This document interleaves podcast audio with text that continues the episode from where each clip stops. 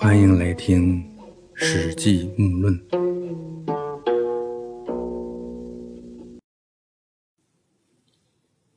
项羽呢，诛杀了宋义，做了上将军，名声大振啊！他先派秦部蒲将军率领两万人渡河急行军，出其不意打了一个小胜仗，然后率领全军渡过漳河啊！渡过漳河以后，船只全部凿沉，锅碗全部砸烂，军营全部烧毁，全军只带三天的粮食作战，啊，这是什么情况呀？这就是自断后路。决一死战，就是没有回来的打算。这破釜沉舟的确是收到了非常好的效果，楚军死战大败秦军。啊，这时候呢，楚军强大，力量居各诸侯之首。前来援救巨鹿的各个诸侯的军队驻有十几座营垒，没有一个敢发兵出战的。当时呢，这些诸侯国啊，也都想反大秦朝，但是人心不齐，大家都觉得这救赵。这是必须的，啊，解巨鹿之围是当务之急，必须救。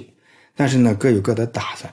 比如项梁当时就多次派使节去催齐国出兵，啊，齐国丞相田荣就提条件，说你楚国和赵国先把逃到你们那里的我那几个死对头，你给我杀了他，我才出兵。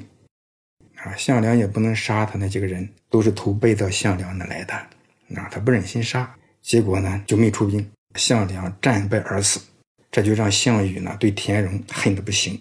齐国呢这是讲条件的，就是你答应我条件，我就来打仗。那些不讲条件来了，说是救赵了，也就是围着看着。啊，章邯率领的秦军那是非常勇猛，都怕先出手就被秦国给收拾了。前来援救巨鹿的各个诸侯军那么多啊，没有主动出手。啊，这就像在大街上啊围观坏人的行凶。啊，在没有第一个人挺身而出之前，所有的人。就那一犹豫，都沦为看客。楚军破釜沉舟，猛烈进攻秦军的时候，啊，各路人马都在营垒中像看客一样观望。楚军将士无不以一当十，杀声震天。各诸侯军呢，更是看得人人胆寒。楚军已经形成绝对优势，追杀秦军的时候，这个诸侯军呢才一拥而上。最后呢，项羽俘获了大将王离，啊，其他的秦军将领不是被杀就是自杀，秦军大败。啊，这个王离呢，在被俘以后呢，再无下文。打败秦军以后，项羽召见各诸侯的将领，这些将领们进入项羽的军门的时候，一个个的不敢抬头仰视，啊，都跪着用膝盖向前走。自此，项羽真正成了诸侯的上将军，各路诸侯都隶属于他。项羽呢，以五万人打败章邯、王离四十万人。其中俘虏就有二十多万，破釜沉舟，巨鹿一战，项羽一战成名，楚军打出了气势。啊，这一年就是秦二世三年，啊，公元前二零七年，项羽才二十四岁。项羽本纪开头就说，项羽开始起事的时候才二十四岁。项羽的真正崛起，应该说就是他杀了宋义以后，领导楚军大赢巨鹿之战这个时候。章邯和项羽的军队对阵啊，相持未战。由于秦军呢总是不能全胜，现在呢又形成这样一个相持的局面。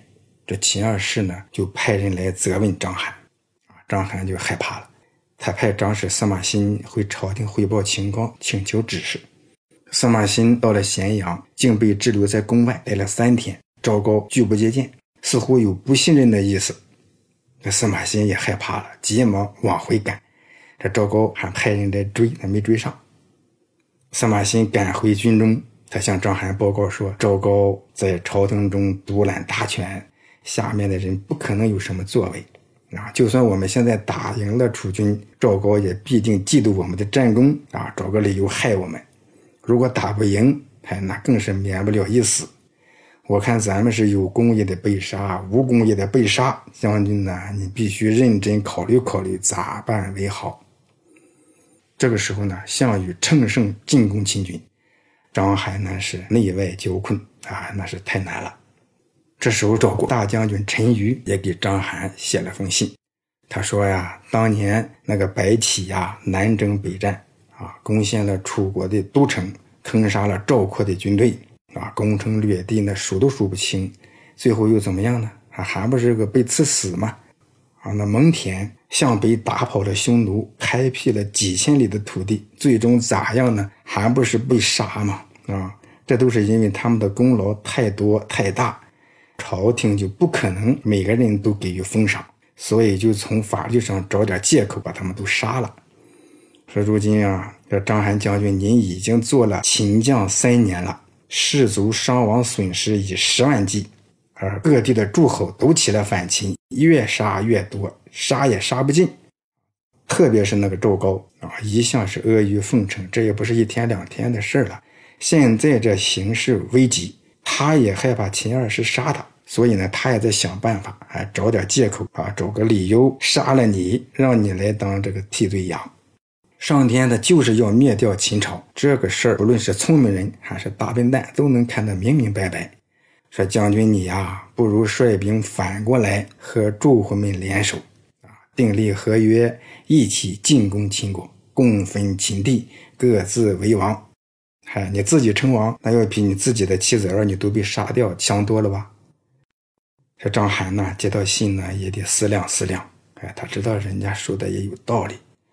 这时候呢，这个都尉董翳也劝他投降，啊，投降楚军吧。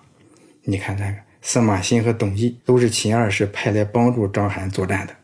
现在呢，这两个人啊，这司马欣虽然不劝降，但是呢，他也得让他好好考虑考虑。那意思就是没说出来。董翳呢，直接说了，你就不如投降了，不能硬撑着了，早晚会被赵高那个王八蛋给害惨了。啊，没有别的办法，这章邯呢就秘密的派人去找项羽，啊，想要订立合约。但是呢，第一次讲条件就没谈成。啊，项羽又派蒲将军又两次击败秦军，项羽又率大军猛攻，并且大败章邯的军队。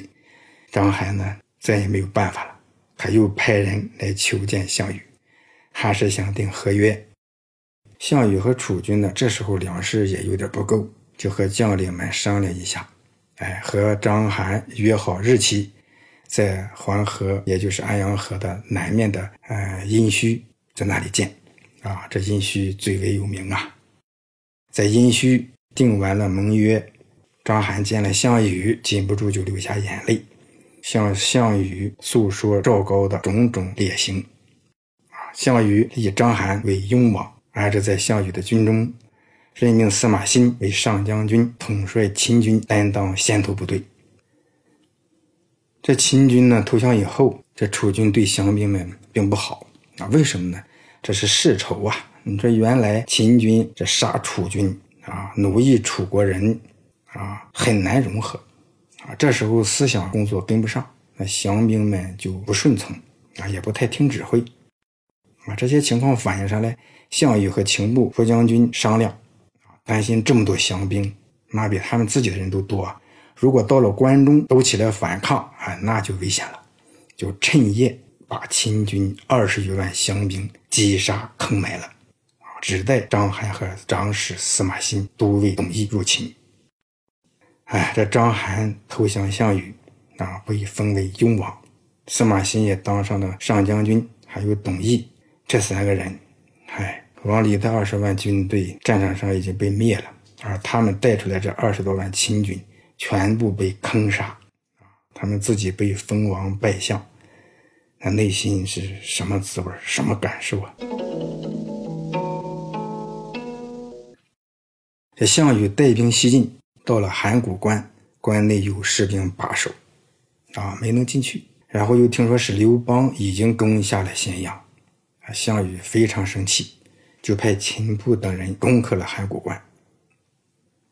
这函谷关呢，现在来说呢，就是位于河南三门峡市的灵宝县那个地方。啊，函谷关那是南接秦岭，北塞黄河，关隘呢在山谷之中，啊，一夫当关，万夫莫开，这是兵家必争的雄关要塞。啊，在这之前呢，就战国七雄中，齐楚燕韩赵魏六国联合抗秦，秦国就是在这函谷关成功抵挡六国联军的攻势。这西汉的贾谊还有个政论名篇叫《过秦论》，啊，那里面说啊。六国常以十倍之地，百万之众，叩关而攻秦。秦人开关验敌，九国之师群寻而不敢进。啊，那是六国联合起来，以十倍于秦国的地盘啊，百万大军要攻克函谷关，进攻秦国。啊，秦人在函谷关抵抗敌人，那么多的军队，居然他们不敢深入，啊，群寻不敢进，啊，徘徊来徘徊去都不敢进来，可见这函谷关是多么的险要。项羽带兵到了函谷关，刘邦呢已经占了函谷关，并且呢已经进入关内，拿下了咸阳。啊，这项羽也知道人家比自己先入秦，当然来气，所以派秦部他们去攻克了函谷关。啊，看来这刘邦的军队呢，他也知道项羽的厉害，并且呢，咋说也是友军吧？啊，不然呢，他不会这么轻松的就能拿下函谷关。当时呢，刘邦的军队驻扎在坝上。刘邦呢，其实已经接受了秦王子婴的投降啊，和关中人约法三章，正研究嗯咋吞下大秦朝呢。因为项羽的兵力呢比刘邦强的太多啊，占绝对优势啊。这时候呢，刘邦的左司马曹无伤啊就动了心思了。他听说项羽发怒啊，他就想反水攻打刘邦借此来求得项羽的封赏啊。他派人去密告项羽。他说：“刘邦想在关中称王，啊，像曹无伤这样的人呢，就是在这样的时候，他的投机的本性就露出来了。他不但通敌，还想反戈一击，啊，卖主求荣。啊，项羽得到曹无伤的消息，那又是大怒，啊，就要去打刘邦。